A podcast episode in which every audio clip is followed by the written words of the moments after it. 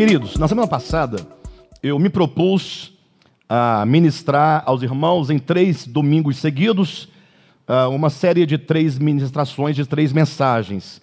A semana passada nós falamos acerca dos tempos, da ágora e do ego. Uma mensagem que vale a pena os irmãos irem à, à internet, acessarem lá o nosso canal e fazerem a revisão da mensagem, ouvir mais uma vez, duas vezes, porque é uma mensagem extremamente importante. E se nós falamos então na semana passada sobre a questão do ego, o homem ego, esse Deus desse século que se diz profeticamente na Escritura que é o espírito do anticristo, que age no coração de todo homem desintegrado de Deus, e que esse homem ele encena essa, esse, ele faz, ele encena a sua imposição de Deus e se impõe como Deus no mundo, na sua existência. Mas, sobretudo, nos dias atuais, em que existe um lugar comum onde todos têm voz, onde todos se põem e onde todos manifestam os desejos do coração, as suas ideologias, que nós chamamos simbolicamente de ágora, no sentido de uma praça onde todos se encontram neste momento, que é o mundo virtual da internet, que é essa grande teia, né, que une todos os homens, todos os países, todos os continentes. Agora, hoje, em contraposição, nós trazemos uma mensagem cujo tema os irmãos já sabem, né? Et homo, uma expressão latina que se encontra na nossa Bíblia, traduzida para o português como eis o homem. Nós já vamos ler o texto bíblico para os irmãos entenderem o que nós queremos dizer. Uh, mas contrapondo a mensagem da semana anterior, que falava sobre ego, sobre anticristo, hoje nós queremos falar sobre o homem, o homem por excelência, o homem segundo o propósito eterno de Deus.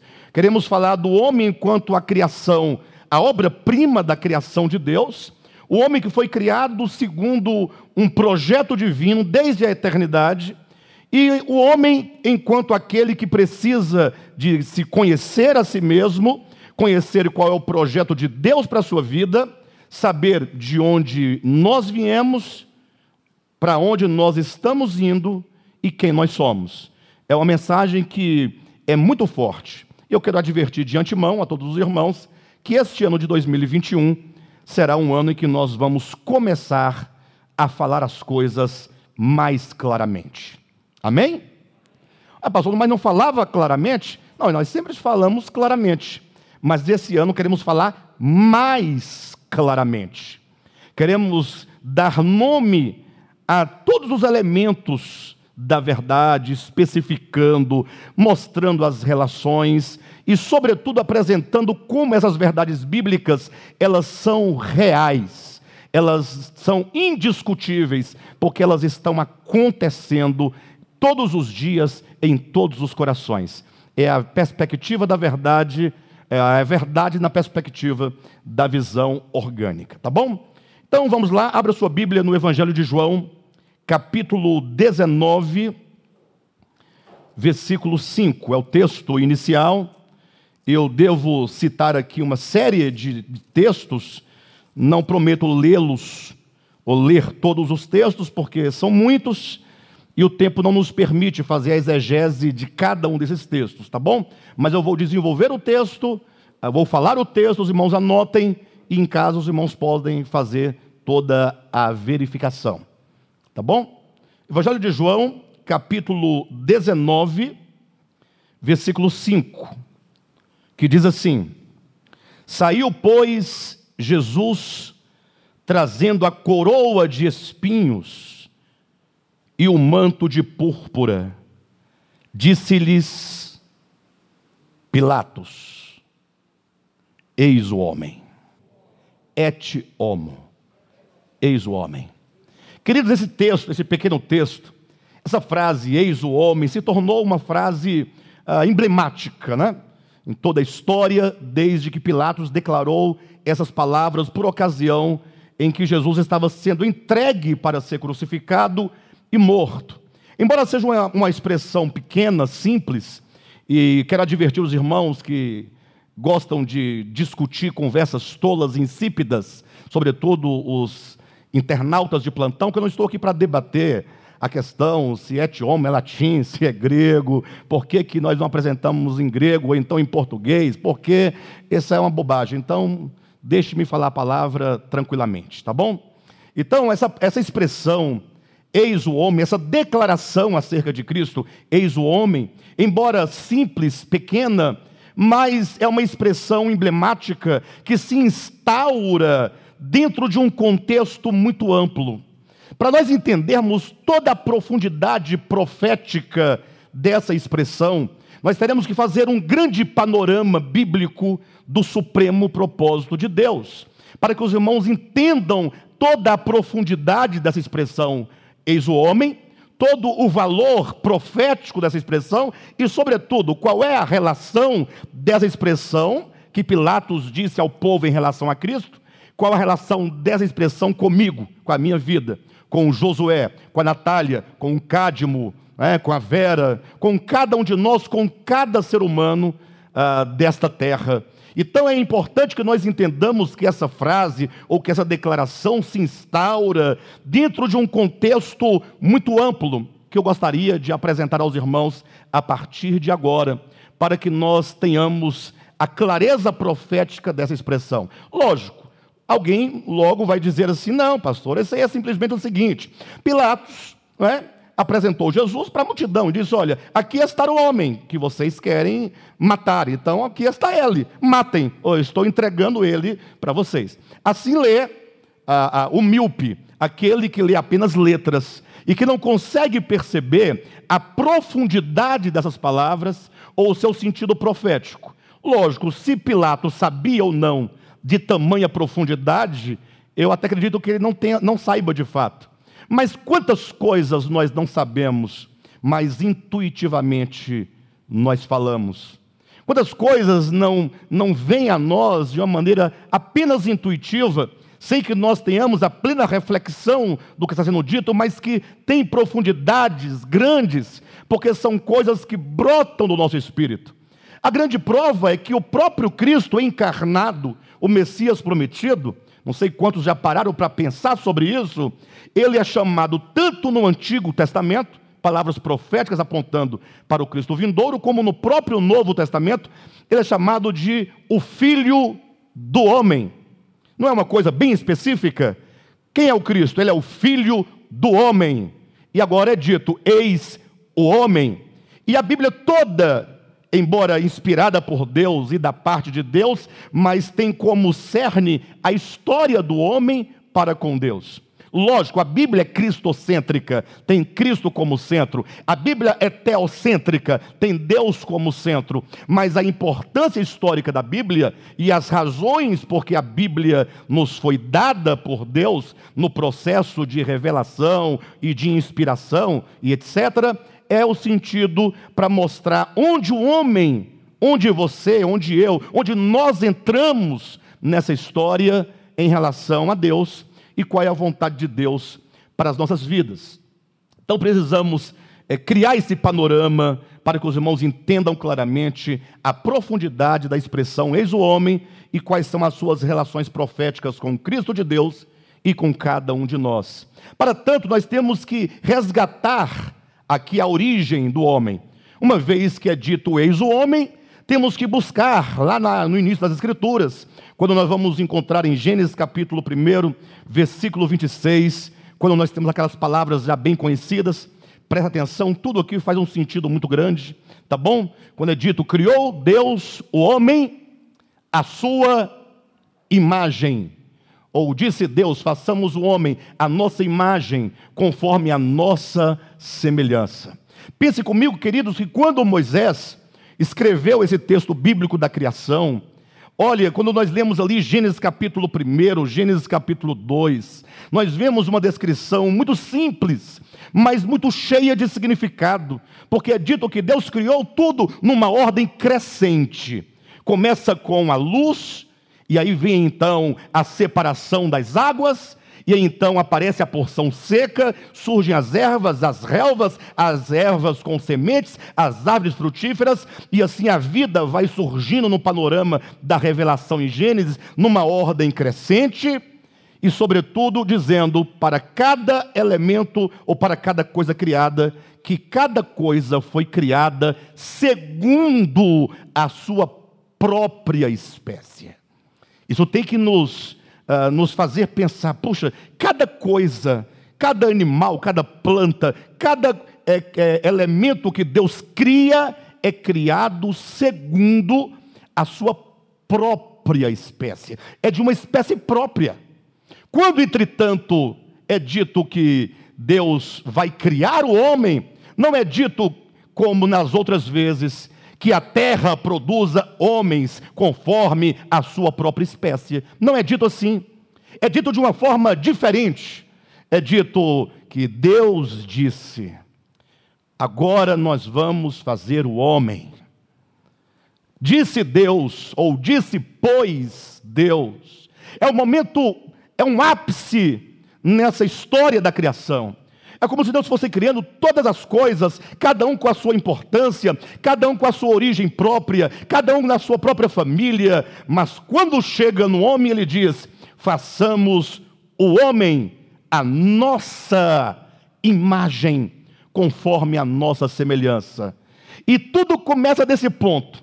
Nessa época, quando disse Deus façamos o homem, não havia Calvino, não havia Armínio, não havia as teologias, havia apenas Deus dizendo: o homem, Adão, humanidade será feita conforme a minha imagem, conforme a minha semelhança, e portanto o homem criado, a humanidade, e portanto todos os homens ali criados ali em Adão, o Adão primordial, o Adão inicial, de quem ou de onde todos nós procedemos, é dito criado à imagem e semelhança de Deus. Daí chegamos a uma conclusão de que Deus nos criou de uma espécie, ou melhor dizendo, nos criou de sua própria espécie.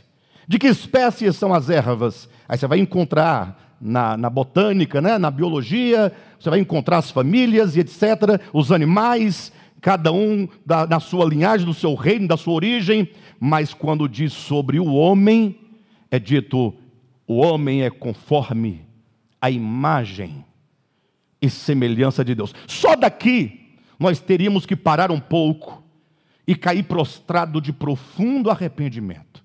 No sentido de que nós muitas vezes ignoramos, não porque desconhecemos, mas ignoramos porque não damos a nós o devido valor que nós temos em Deus e de nossa procedência em Deus.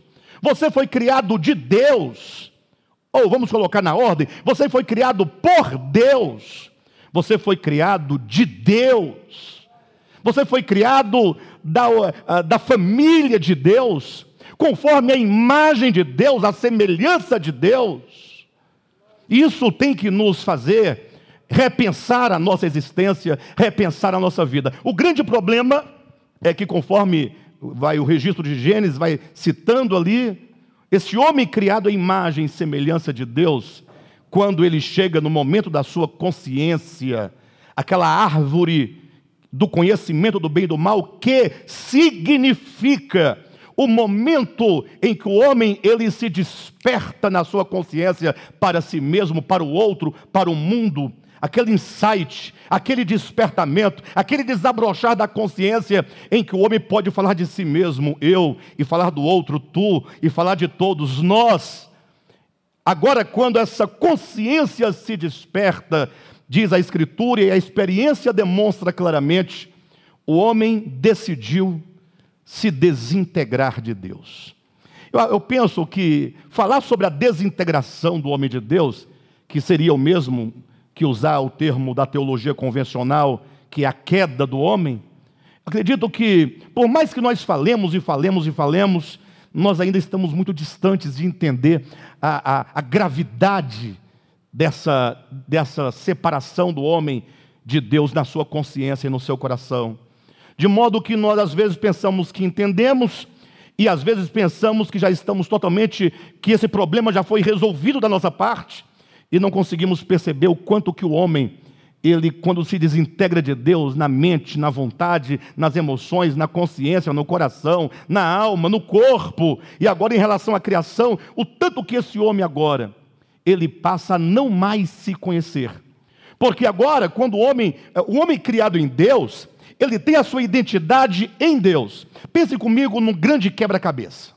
Quebra-cabeças de é, 5 mil peças. Tem muito maiores, né? Mas vamos pensar em 5 mil peças. Quem aqui já montou quebra-cabeça sabe é, da, da, dificuldade que tem, você tem que gastar tempo ali e tal. Agora pense que esse quebra-cabeça todo montado, todo colocadinho, cada peça no seu devido lugar, ele cria uma imagem muito bonita, sim ou não? Ele cria um todo significativo.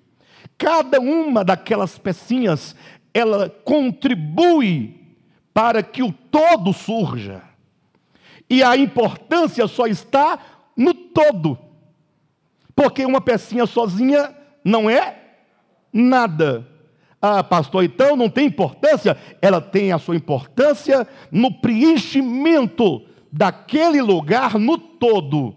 Assim são todas as coisas, assim também é o homem em relação a Deus e a sua criação. A importância do homem está em Deus, está na criação, está no cosmo, está no todo. O homem, quando está integrado a tudo o que Deus criou, integrado em Deus, integrado com a criação, integrado com os homens, quando ele encontra o seu lugar em relação ao todo e se entende como parte do todo, e não deseja ser maior do que a parte que ajuda a construir o todo, Neste momento, a sua vida ganha sentido e significado.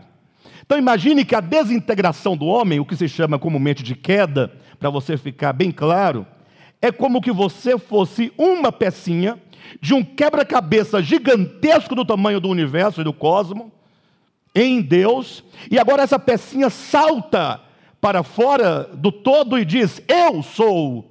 Você é o quê? Eu olho para uma pecinha e eu não vejo nada, não expressa nada.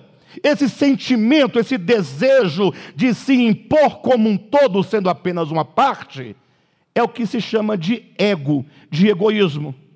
É por isso que nós vivemos sempre lutando para matar o outro, beliscar o outro, morder o outro, chutar o outro, se livrar do outro, e de Deus também, e da criação também. A gente chuta cachorro, eu não entendo uma pessoa passar e chutar um cachorro. O cachorro não fez nada, mas a pessoa quer chutar o cachorro. Ele tem, eu não sei o que, ele pensa. Talvez você fale assim, se a pessoa, eu não penso assim. Eu sei que você não pensa, mas quantas pessoas pensam assim? Ele não pega para criar, mas critica quem pega para criar. Ele nem pega para criar, critica quem pega, mas ainda chuta o da rua. Não, isso é para colocar a coisa mais básica. Quando não falar do, do outro, do próximo, etc. tal. Então, esse sentimento de se colocar como absoluto, quando você acha que você conquistou, quando você acha que você adquiriu, quando você acha que você é alguma coisa, quando você acha, simplesmente é o ego que não entende. Quando o pastor José diz aqui hoje, lendo o texto bíblico, tudo provém de Deus. Quem pode falar isso? Somente alguém que tem a consciência clara de que ele é apenas um ser criado por Deus, e a despeito de sermos nós imagem e semelhança de Deus, nós ganhamos significado nele, somente porque fora dele somos uma pecinha do quebra-cabeça solta, que não faz nenhum sentido. O homem, quando se desintegrou, e essa desintegração se dá na esfera do coração, da alma, da mente, dos desejos, do sentimento. Todas as nossas relações, na sua maioria, elas são é, realizadas na base do egoísmo. É assim que acontece. Mas temos que pensar isso. Quando o homem se desintegrou de Deus, irmãos, diz a Escritura, e a experiência prova, toda sorte de miséria entrou no mundo. O medo, a angústia, o desespero, a dor, a lágrima, o luto, a maldade, as enfermidades, tudo que assola a humanidade hoje. E por fim, a morte. Uma morte espiritual, a morte física e por fim a morte eterna. Ou seja, o homem, para usar aqui a ideia e a expressão, o título de um livro, né, de um grande filósofo cristão alemão, que escreveu o um livro chamado O Desespero Humano. Soren Kierkegaard. O Desespero Humano. Que título de livro sensacional, né? Que pena que eu não nasci antes dele para ter a ideia desse título. Mas aí ele começa o seu livro falando sobre João capítulo 11, falando exatamente do momento quando Cristo chega e Lázaro está morto e suas irmãs desesperadas. Ele parte desse texto para falar neste livro sobre o desespero humano. Mas é basicamente essa ideia: desintegrou o homem de Deus, ele entrou numa noite terrível. E o homem que fora criado à imagem e semelhança de Deus, criado por Deus, gerado de Deus, pertencente a Deus, para ser uma expressão de Deus, se tornou um ser interiormente, espiritualmente falando, animalesco. Basta você ler, por exemplo, o livro de Romanos, capítulo 2, quando Paulo descreve a condição humana, ou Efésios, capítulo 2, é? você vai encontrar a descrição de Paulo falando sobre o homem, e até mesmo no livro de Tiago, que usa, chega a usar a própria expressão natureza animal para se referir a todos os prazeres corrompidos do ser humano, a toda sorte de prazeres provenientes do ego, do egoísmo. O homem se tornou um ser selvagem nesse mundo, devorando uns aos outros, a ponto de um filósofo que não tem nada a ver com cristão, nem com Cristo, chegar a dizer: o homem é o lobo do homem. Aí entra Machado de Assis para dizer que o homem em relação ao outro é como uma onça que olha para um cabritinho, uma ovelhinha, bichinha tão franzininha, tão frágilzinha, e a onça fala: é minha sobrevivência. Eu vou devorar. E alguém adverte a onça, mas o cordeirinho é, é frágil. É... Aí ele fala assim: quanto mais tenro, melhor. Menos trabalho. Porque se você for derrotar o outro e ele tiver alguma força, você pode até derrotar, mas você vai levar uns cascudos também. Mas se não tiver força nenhuma, coisa boa é chutar cachorro morto. Não é não? Chutar leão morto. Está morto, é bom chutar. Essa é a ideia. O homem, agora, nesse cenário de desintegração, ele passa a sofrer. Entretanto, embora esse homem esteja desintegrado, ele seja considerado o lobo do homem, ele esteja num estado de violência profunda uns contra os outros, embora toda sorte de corrupção vá crescendo e aumentando sobre a terra, porque o homem é gerado de Deus, lá no seu interior pulsa algo como que clamando pela sua origem. Por mais que o homem tenha se perdido, por mais distante que esteja o homem, lá dentro existe uma fagulha existe um sentimento que pulsa, como quem reclama para si aquilo que ele é em natureza criado por Deus. Até o homem mais ímpio e mais perverso, lá no fundo, tem algo pulsando dentro dele, como está lá no livro de Eclesiastes, capítulo 3, salvo engano, versículo 11, quando é dito que Deus colocou a eternidade no coração do homem. Só o homem é que tem esse desejo, esse anelo pelo eterno, pelo divino, pelo místico, pelo sobrenatural, pela eternidade. Só o homem. Por esse motivo, tendo o homem dentro de si, né, essa, essa ideia do divino, essa ideia da divindade e esse vínculo é, visceral com o próprio Deus, todos os homens agora, na sua história, apesar de separado de Deus, apesar de todo o seu o problema do pecado, da corrupção, agora a humanidade passa a viver em busca de uma realização. Ou seja, o homem sabe que ele precisa de se realizar. Você nunca vai ver um cachorro dizendo assim: ah, eu preciso evoluir, eu preciso crescer, eu preciso amadurecer, eu preciso mudar, eu preciso de conversão. Você nunca vai ver um animal com esse, com esse pensamento. Cachorro é cachorro, nasce cachorro, vive cachorro, dorme cachorro, acorda cachorro, morre cachorro e não tem ideia que ele é cachorro. Ele só sabe que ele estava ali. A relação dele é muito pouca consigo mesmo e com as coisas ao seu redor. O homem não. Imaginem com vocês que lá na Grécia Antiga já estava o homem, quando o homem começa a pensar, quando surge a filosofia enquanto uma forma uh, formal de pensamento, desculpe a minha redundância, o homem começa a pensar: quem sou eu? Olha, de onde vem essa pergunta? Não é possível que alguém do nada comece a perguntar: de onde eu vim? E para onde eu vou? Essas três grandes perguntas universais que deram origem ao pensamento filosófico da humanidade pelos gregos, mostra o homem falando: olha, nós temos origem, nós viemos de algum lugar e nós vamos para algum lugar. E saber de onde eu vim, para onde eu vou, determina quem eu sou. Por isso que lá na, na, no templo de Delfos, tinha um portal escrito assim: conheça-te a ti mesmo. Já os gregos dizia que você precisa se conhecer, saber quem você é. Para que você não, não pense que você nasceu como uma planta e está aí e não faz nada. Aí estudou um pouquinho, fez um ensino médio fundamental, acabou, não sei, arrumou um trabalho, tem dois filhos e está aí. E agora, não, vamos morrer. Não. Já os gregos diziam isso. E não tem relação direta com o cristianismo, tampouco com Moisés, para falar da, da, dos, das duas partes das Escrituras, Moisés e os Evangelhos e o Novo Testamento, Antigo e Novo Testamento.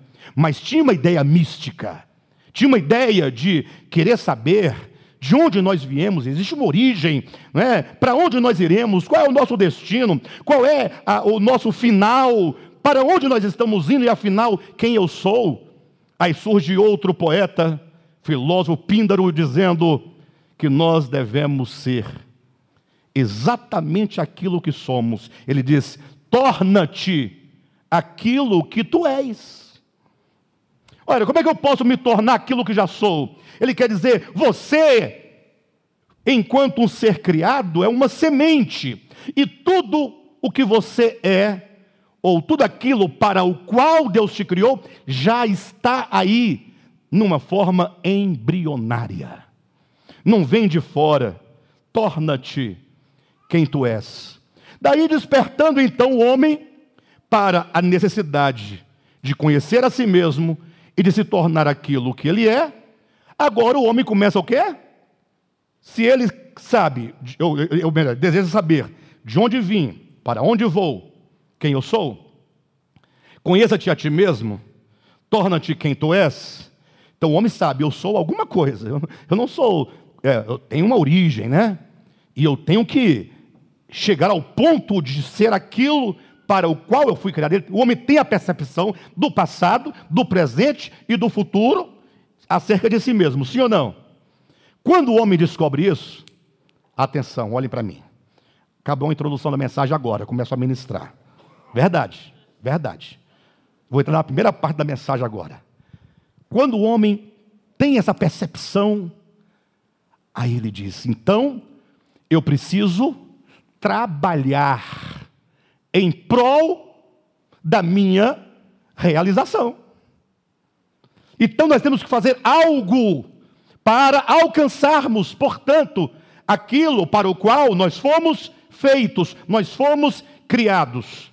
E eu poderia aqui criar uma sequência infinita de ideias dos homens ao longo de todos os tempos, mas separei algumas que julguei serem as mais importantes para o nosso entendimento no momento. Surgem os gregos, Grécia clássica. Alguém está dizendo assim, provavelmente, ou vão dizer. O pastor está falando de Píndaro, de, é, de Platão, e agora de é, falando agora dos gregos. Gente, se você não conhecer a história, como é que você vai compreender o significado de et homo?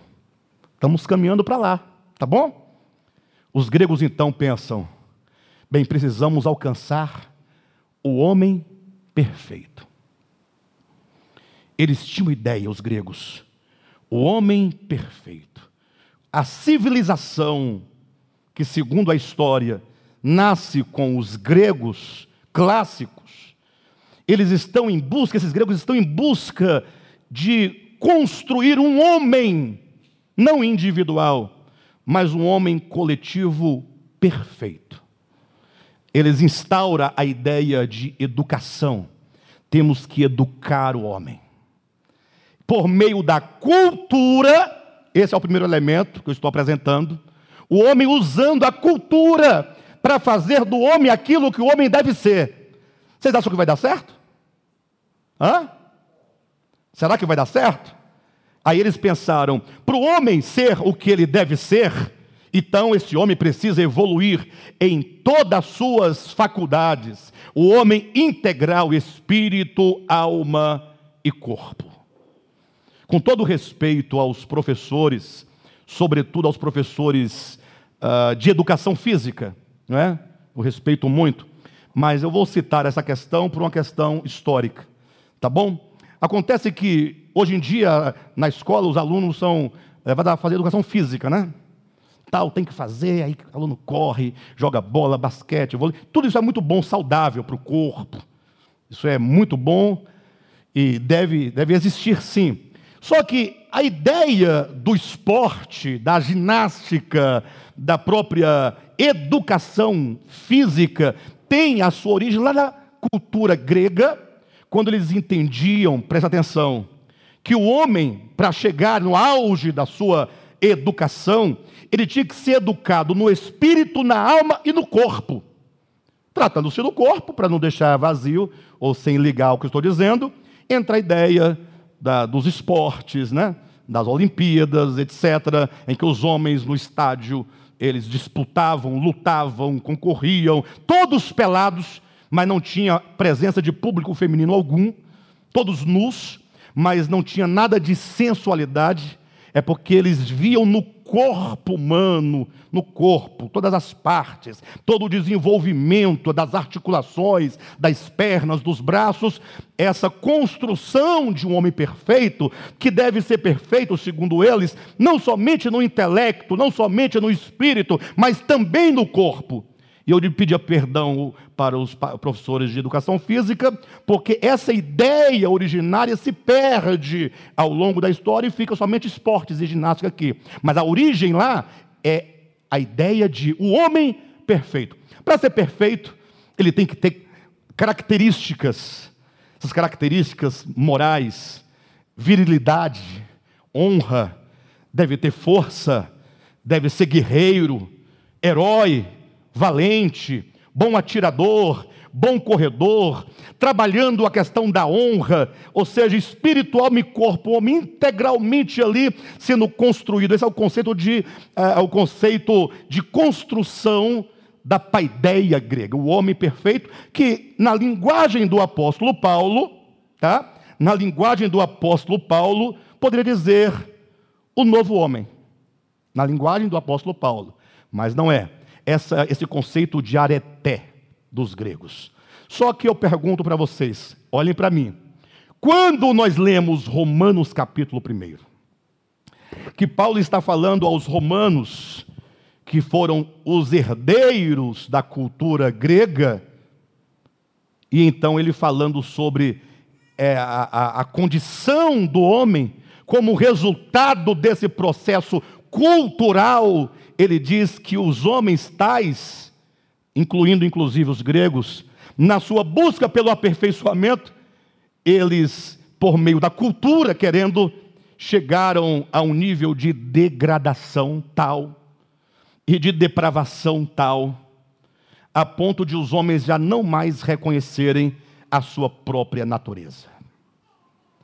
Ou seja, a cultura não levou o homem e não é qualquer cultura, é a cultura grega.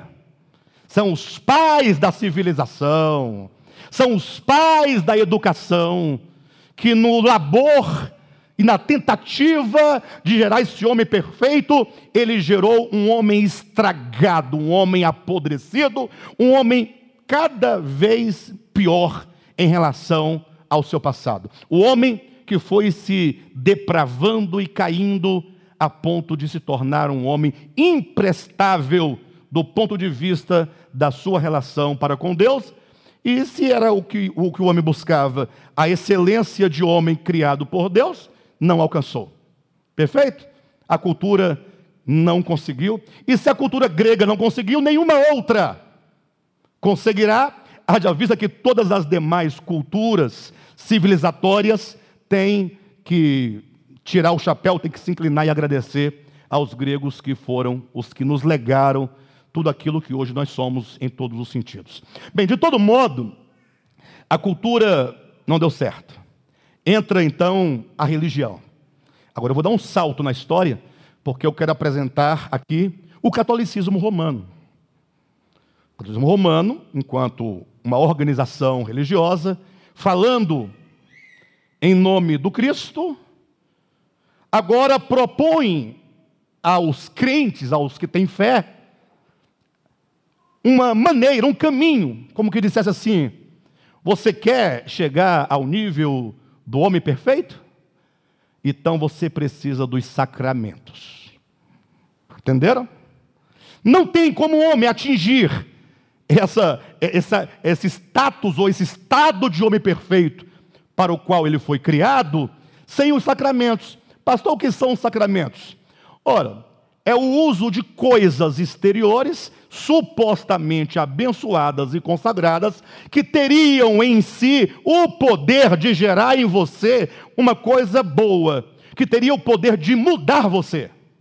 Querem um exemplo? Eu vou dar só um exemplo, porque são muitos exemplos. Pelo menos 14 são sete sacramentos, né? Vou falar um que tem tudo a ver conosco, evangélicos: batismo. Imagine só. Nasceu a criancinha, coitada, não sabe falar, não sabe pensar, não sabe quem ela é, não sabe o pai, não a mãe, não sabe quem é Deus, não sabe quem é diabo, não sabe o que é mal, não sabe o que é bem, não sabe nada, não deve ninguém, não comprou de ninguém, não sabe nem o que faz aqui. Aí, pagã. A criança é pagã. O que é pagão? É pagão, pagão, pagão. Pagão. É pagão. Mas e agora? Ah, tem que ser batizado. O batismo. Somente a água. Pega uma água. Água, água. Se fosse aqui em Brasília, água da Caesb água do rio, da cisterna, da chuva, desde que colocada desse recipiente, tendo um sacerdote, que supostamente somente ele tem o poder na mão dele de quando jogar aquela aguinha na cabeça da criança, agora uma graça santificadora a faz uma criança não pagar. Espera aí, vocês estão brincando comigo? Isso é brincadeira? Ah, pastor, não pode dizer assim porque o... Você quer dizer que a água, aquela água, muda o coração do homem, muda a alma do homem. Você está de brincadeira? Ah, pastor, com certeza aquele batismo católico não vale. O que vale é o nosso. E o seu, qual é a diferença? Aquela água que você entrou naquele dia não serviu e não serve para nada. Vocês querem uma prova? Agora eu vou dar uma prova incontestável. Eu vou chamar aqui uma testemunha para falar. Deixa eu ver a mão de quem foi batizado nas águas. Então, você é a minha testemunha. Como assim, pastor? O que, é que mudou na sua vida? Você parou de beber? Mas não precisava batizar para parar de beber? Para, gente. Espera aí. Todo mundo sabe que o álcool é um problema no Brasil social, de saúde pública. Morre gente todo dia. Não sabe fazer uso do álcool, para. Acaba família, acaba filho, acaba tudo. Todo mundo sabe disso. E não precisa ir para a igreja, não. Tem o AA que ajuda você também. Mas também não precisa, ah, não, basta boa vontade, decisão, vergonha. Saber que isso está destruindo sua, sua família. Eu não estou dizendo contra o álcool em si, não estou entrando nesses miando. eu digo quando o álcool é um problema na sua vida, e você sabe quando é problema e quando não é, e todo mundo ao seu redor sabe.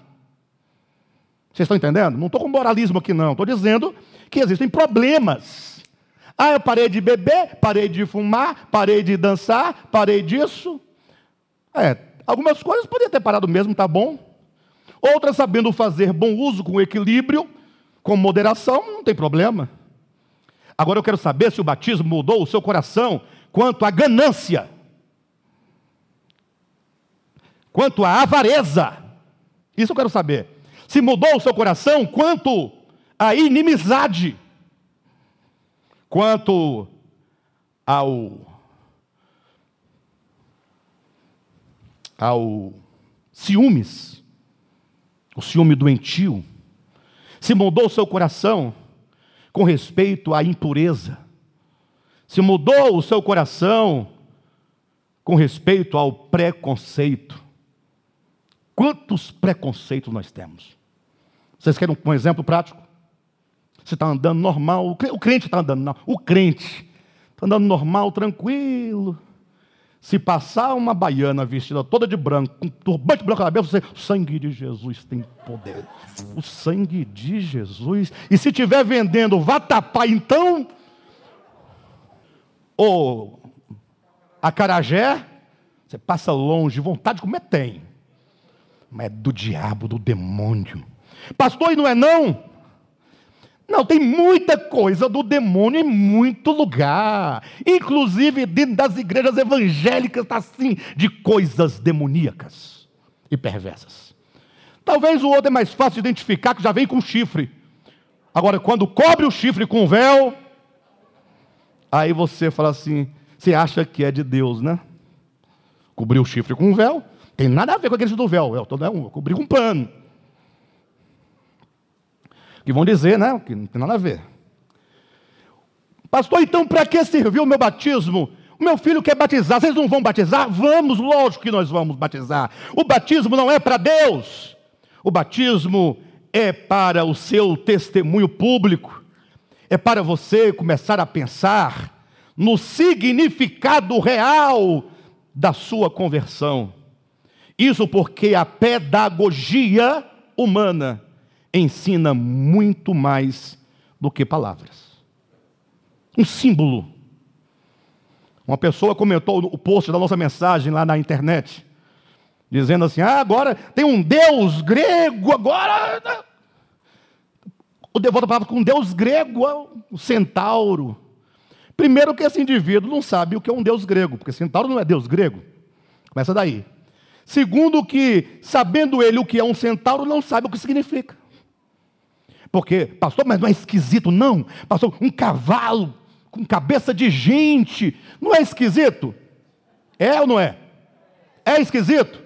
Parece demoníaco? Parece ou não parece, pessoal? Ah. Agora, e um cordeiro com sete olhos, sete chifres, com o pescoço degolado, sangue caindo, e ele impede, ele não cai. E olhando para você com sete olhos e sete chifres, não é feio? Ou é bonito? Não, fala para mim.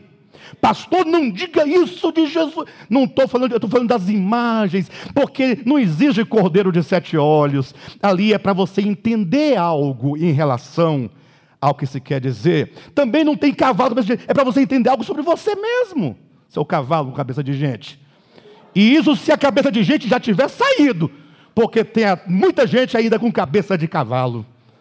Corpo de cavalo e cabeça de cavalo. Obrigado, irmã. Obrigado, você é muito gentil. É porque não adianta, vai, vai continuar. você entendeu? No final da mensagem eu vou falar sobre o centauro, mas por enquanto estamos falando sobre o batismo. Batismo, a caráter de exemplo, é para dizer para você: olha, assim como você entrou na água, foi imergido e saiu da água alegre, agora para ser introduzido na comunidade dos santos, Aí Paulo, o apóstolo Paulo vai dizer: isso representa a sua união com Cristo. Assim como Cristo morreu, você morre com Ele. O batismo verdadeiro e único acontece com a morte do ego. Você pode se batizar um milhão de vezes, em quantos rios você quiser, inclusive no Jordão, não muda o seu coração. A palavra muda, o Cristo de Deus muda, a cruz muda. quando se tem fé na verdade. Nós fazemos o batismo, Jesus mandou. Aí, sabe por quê? Jesus mandou, os apóstolos mandaram. Mas você falou que não tem importância real no sentido. Sim, mas nós entendemos que não tem sentido, porque também a Bíblia diz, a mesma Bíblia que diz para fazer, diz que não tem efeito real. É ela que diz. É ela que diz que aquele que se batiza nas águas, ele não se lava das suas imundícias.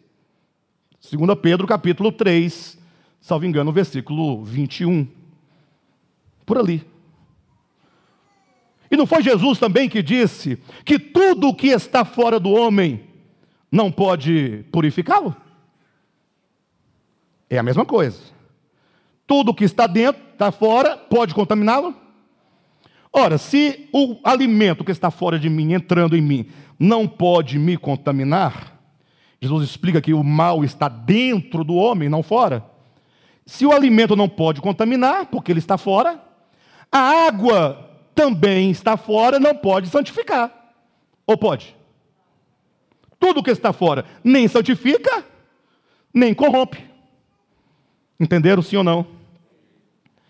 Mas voltando ao ponto, os sacramentos, seja o que você pensar, aquela água que o pastor manda colocar em cima da geladeira, coloca um copo com água em cima da geladeira, e teve um dia desse que estava apelando de tal maneira, porque ele, não sei, eu imagino que ele estava desesperado. Falou, se você não tem água, coloca uma dose de pinga. Porque a pessoa está assistindo televisão de noite, só tem pinga, né? Está ruim já, toma meio litro. Aí não está dando conta de buscar a água, está meio cambaleando. Aí o pastor então coloque a pinga que faz o mesmo efeito. Verdade. Verdade. Pode olhar lá na internet para você ver. De todo modo, aquela água também. Pastor, e o dízimo? Já viu expulsar demônio com dízimo? Quem já viu? Quem já viu expulsar demônio com dízimo? Ou envelope de dízimo? Vocês nunca viram? Vocês não veem internet, não? Coisa boa que vocês não veem essas coisas. Está lá o pastor. Não, um dia eu, eu passando em frente a uma, uma, um lugar lá, eu vi o pastor, o demônio de um lado, é, e a dizimista do outro lado da mesa, que com envelope, e o pastor no meio, fazendo teatro. Eu entrei, entrei, e encostei lá do lado do endemoniado. Fiquei do lado calado. Aí o pessoal passava que eu estava endemoniado também, que eu fiquei do lado de cá, né? Com a mão para trás também, só que não estava. Mas isso que é respeito, né? Lado, olhando para o demoniado. Pastor olhando para mim, os obreiros já estavam. Falei, calma, só estou quero entender. É só normal, tranquilo. Aí o pastor pegava o envelope. Quer ver? Olha como o demônio tem medo de dizimista. Que ia com o envelope. E eu olhei para o endemoniado, fiz só assim, ó, a cabeça. Olhei para o pastor. Eu falei, eu vou me retirar calado. Saí calado. Não era lugar nem momento para falar nada. Mas é triste. Seja sacramento, no sentido, a ideia de sacramento, qualquer valor espiritual que você confira a alguma coisa. Qualquer poder. Olhem para mim. Nome eu falei que eu ia falar, pastor. Eu falei. E vou falar. Vai sair um bocado, mas vai entrar muita gente. Sai e entra. Nós também não estamos atrás de encher nada. Atrás só de compartilhar. Não é? Pensa comigo. Está aqui. Você pensando assim, né, na questão do, do sacramento, aquilo que você, quando você deposita em algo algum poder sobrenatural. Quer ver uma coisa? Se alguém vem aqui, no nosso meio, senta, ouve o pastor Alexandre pregando, aí vai encontrar os motivos né, para justificar porque não deve mais vir aqui. Pregação longa. Sim ou não? Nove horas estou no primeiro tópico. Pregação longa. Segundo, pastor conta piada no meio da mensagem. Eu contei piada aqui? Nenhum, não. É, eu sou engraçado de natureza. Eu sou normal. Eu não estou me esforçando para fazer ninguém rir. É que quando eu falo, eu sou igual paraibano mesmo, assim. Meu pai é paraibano, minha mãe é cearense, só sei falar assim. Entenderam? Pastor conta piada no meio da pregação. Terceiro, não vi poder nenhum. Olhem para mim. As pessoas gostam de conferir poder às coisas. E não conseguem enxergar o poder de Deus. Gente, em nome de Jesus Cristo Senhor, olhe para você mesmo e veja o poder de Deus. O coração, quando seu pulsa, é Deus, é o poder da vida, é o próprio Deus aí dentro. Mas isso aí pouco importa. O baço funcionando, o fígado, o rim, pâncreas, tripa, tudo funciona. Fui fazer a cirurgia da garganta, o médico, depois acabou tudo, fez cirurgia, voltei lá. Ele falou assim: Olha, cuida da sua voz. Sabe por quê? Porque a voz, para sair, essa coisa que você joga fora todo dia, esse sonzinho, que você não dá a mínima importância, porque ninguém dá importância para a voz. Só se for cantor, né? Mas assim, para conversar, você conversa o dia inteiro e não sabe que tem voz. Você não. Peraí, eu falo por que, que eu falo? Por que, que a voz sai? Por que, que o outro ouve? Para essa voz sair assim, 40 músculos aqui tem que trabalhar em sincronia. Se um só der errado, você não fala. Aí ele falou: Sabe quem fez isso? Eu falei: Não. Lógico, eu sabia, né? Ele falou assim: O papai do céu. E não é crente, não, evangélico, não é filho de Abraão, da ordem de Melquisedeque, só não é evangélico, porque ele ama o Papai eterno, o Papai do céu, e ele sabe que tudo provém de Deus.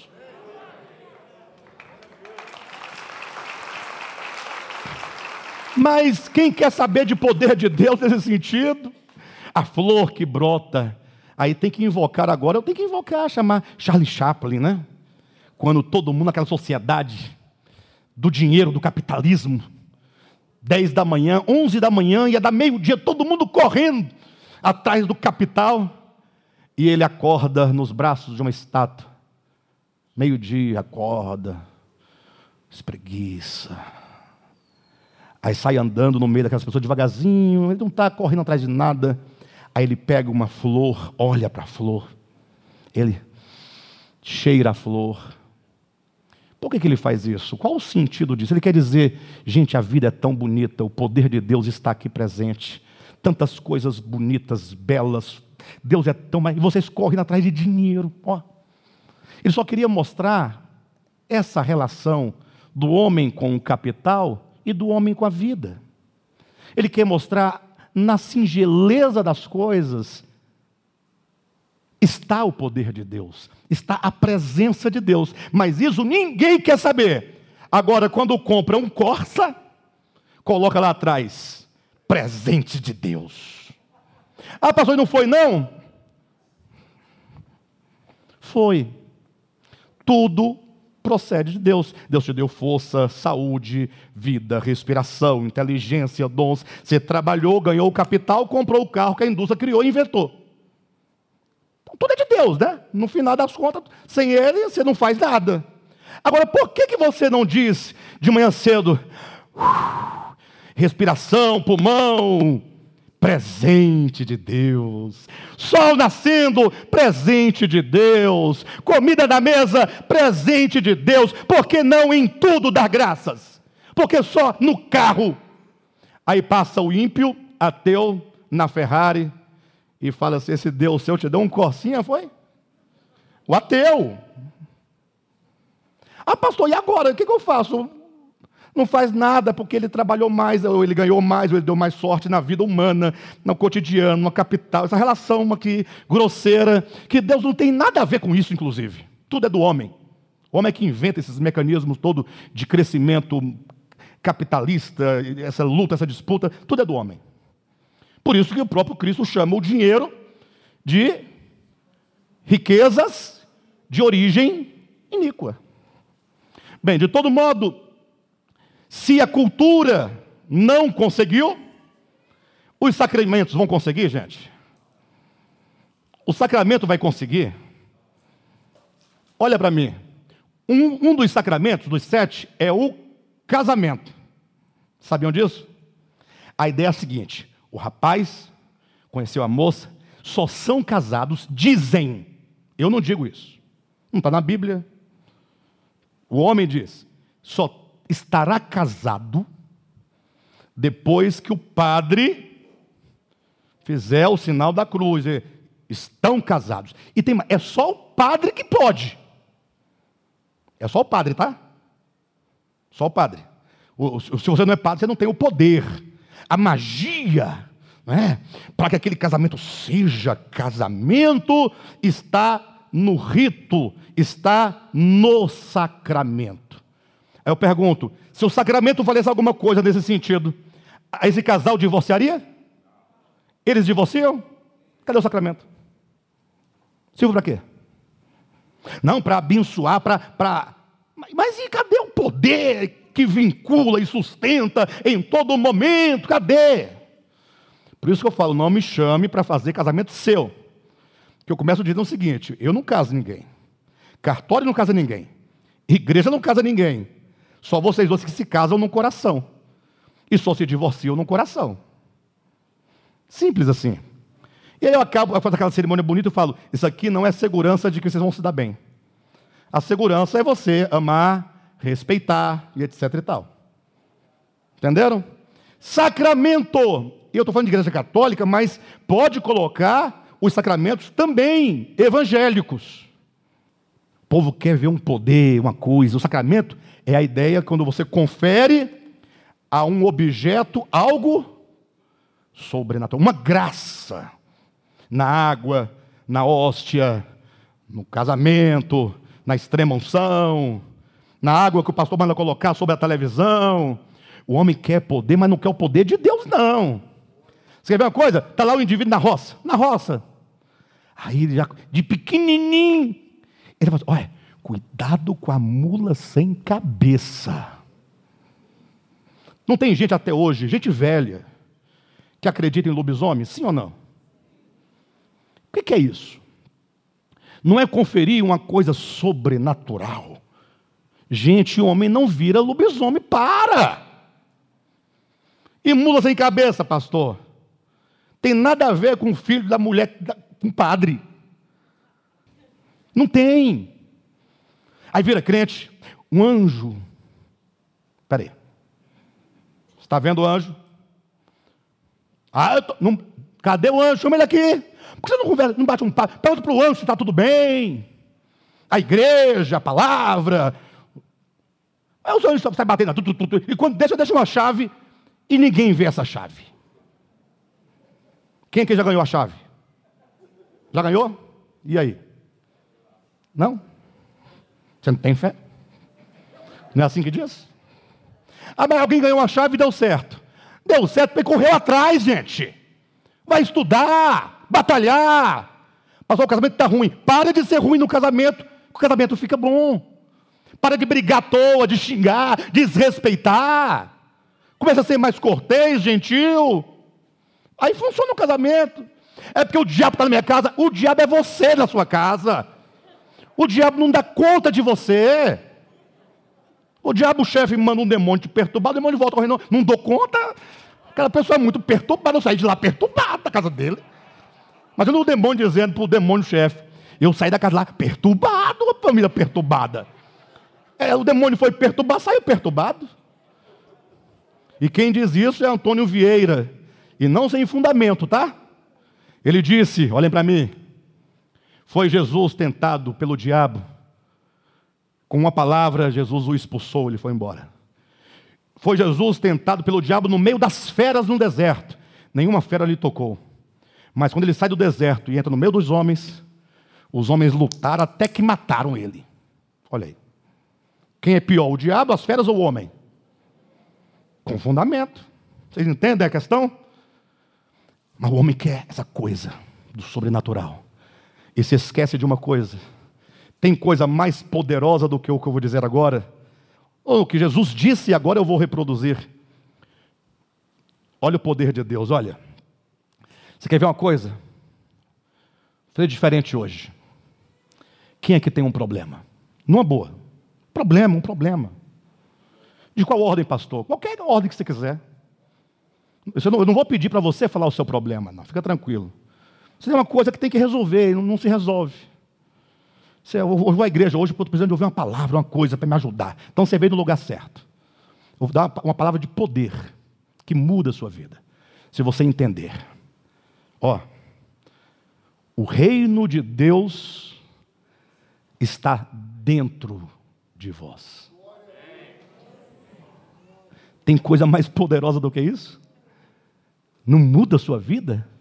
Se você se submeter a esse reino, a esse trono, a esse que se assenta aí no seu coração, na sua consciência, se você submeter suas vontades, sua mente, suas emoções, sua razão, seu entendimento, sua inteligência, sua força, seus dons, sua família, seu dinheiro, seus negócios, seu tudo colocar na, na, no trono de Deus em submissão, tudo muda na sua vida. Tudo muda. Isso é poder de Deus. Agora, se a cultura não deu certo, se os sacramentos não deu certo, veio o evangelicalismo. Aí cheguei em vocês agora. Pastor, quem são os evangelicalistas? São os crentes, os evangélicos mais conhecidos com esses dois nomes. E o que, é que tem eles? A cultura tentou forjar o homem excelente por meio do conceito de areté, virtude, força, honra, heroísmo, corpo, tal. Não deu certo. O homem. Os sacramentos, aguinha, coisinha, não resolve. Aí vieram os crentes, não, você vai ser o novo homem quando você tiver um viver pudico. Pastor, o que é viver pudico? É um viver, digamos, a seta. Mas o que é viver a seta? É, não pode isso, não pode aquilo, não faz aquilo outro, não toca, não mexe, não faz, não olha, não faz nada, você virou uma múmia. Você dançava com sua esposa, era tão bom, não dança mais. E o pior, a irmã vai para a igreja e o marido quer dançar, vai para onde? Para o forró. Aí o casamento acaba, o que acontece foi, foi o diabo. Não foi você que parou de dançar com o seu próprio marido. Ah, para dançar? É lógico que é para dançar com o seu marido. Lógico, é com ele. Mas pode dançar com a irmã?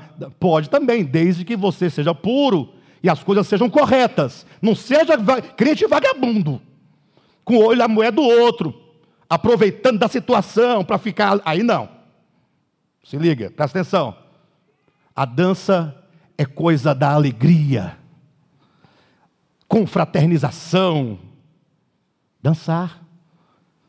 Pastor, pode dançar da boquinha da garrafa? É lógico que não. Isso é imoral, é impuro. Para. Que é boquinha da garrafa? Você vai para no hospital. Estou mentindo? Tem bombeiro aqui? Tem bombeiro aqui? Nenhum bombeiro aqui agora, presente? Para dar o testemunho. A gente chega lá no hospital, vai. A garrafa, daí tem que tirar. Fez pressão. Se fizer pressão, eu estou falando sério. Não é brincadeira nem, nem se a dança ofende a moral, o pudor, não faça. Mas se a dança é alegre, folclórica, dança. Que a Vera dança a noite toda, com esse tamanco dela, a metade da noite com um tamanco. A outra metade ela chuta os tamancos, é sem tamanco mesmo. E ri a noite toda, e brinca a noite toda, fala bobagem a noite todinha, não bebe uma gota de álcool, e é feliz. E não peca, que eu já vi. Não peca. Não pega, não pega homem de ninguém, não fica cantando ninguém, goza só de brincar. Isso é bom. E a música tal? Se a música é boa, cante. Se não é boa, larga. Qual o critério?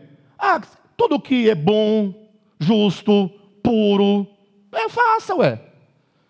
Agora, e, e, e na igreja?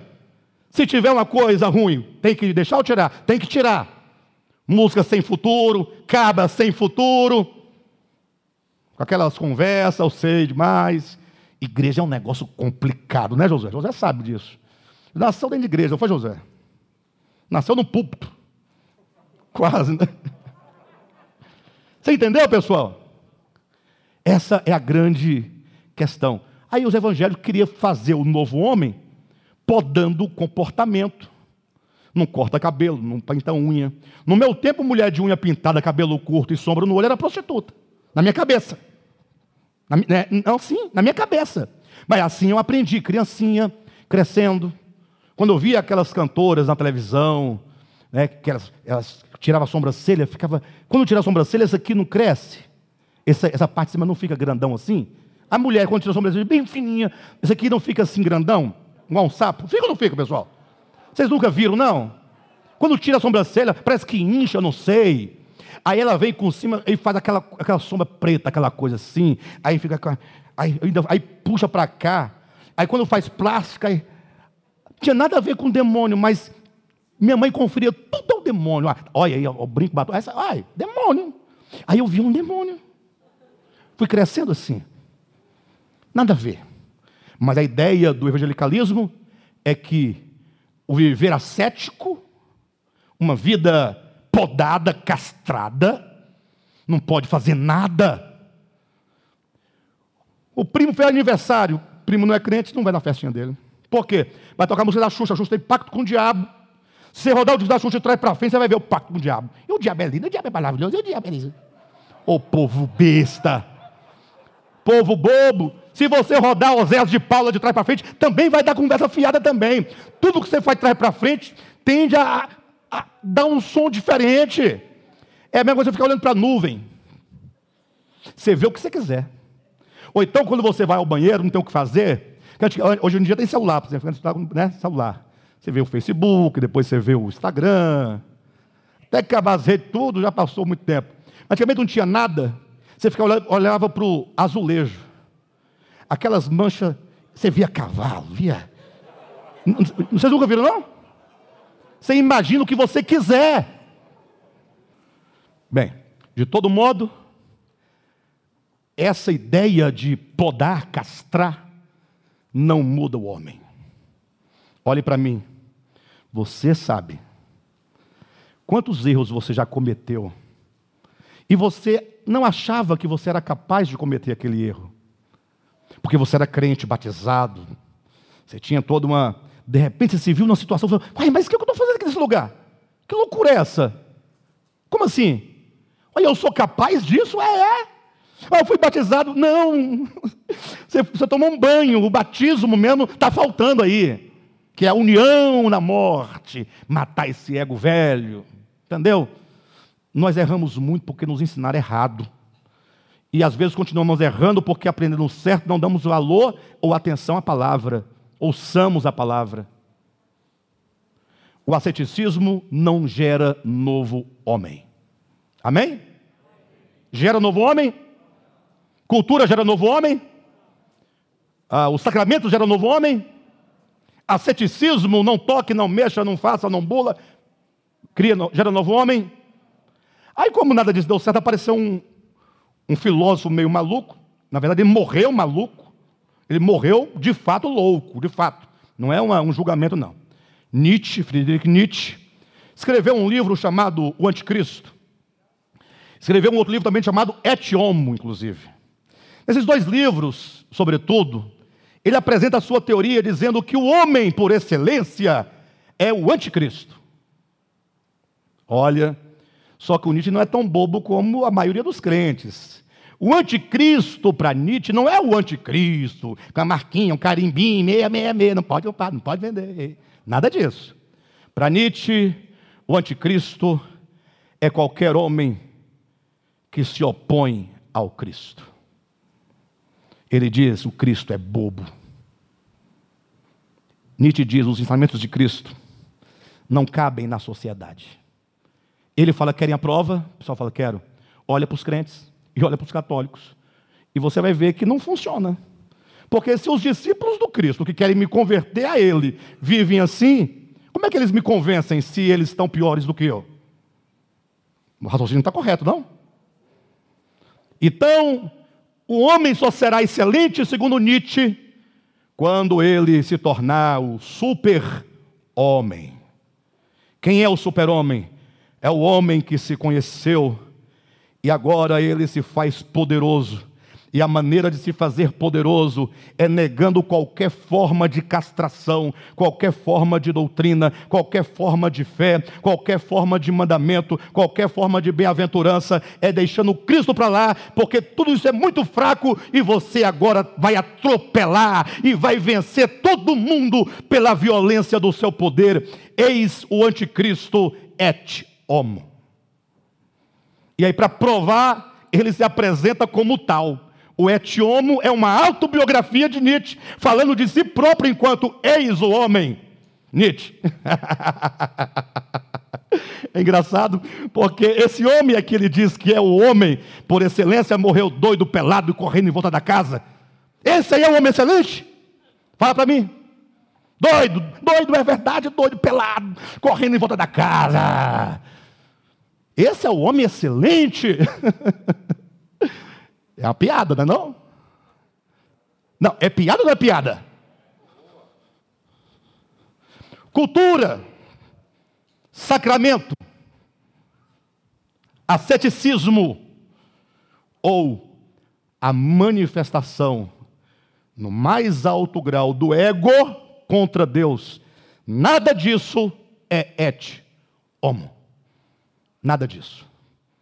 Tudo isso só prova que tudo que o homem faz para chegar ao ponto para o qual ele foi criado, só o leva cada vez mais para distante.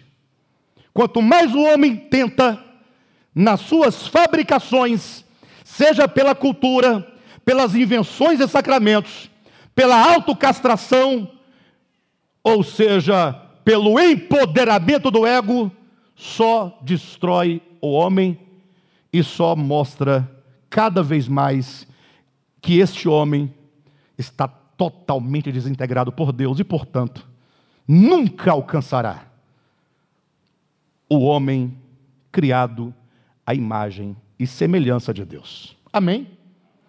Daqui eu iria para o outro ponto. Eu agora iria apresentar o Evangelho. Agora, nesse terceiro ponto, porque o primeiro foi a introdução, o segundo foi esses exemplos da tentativa do homem de criar o novo homem, que não dá certo. Não funcionou. Citei quatro exemplos. Primeiro, cultura, sacramentos, asceticismo, o ego, autoexaltação, super-homem, anticristo, et-homo nietzschiano. Nada disso. Então o homem está o quê? Totalmente falido. Diante da falência humana, nasce em Belém um homem. Um menino.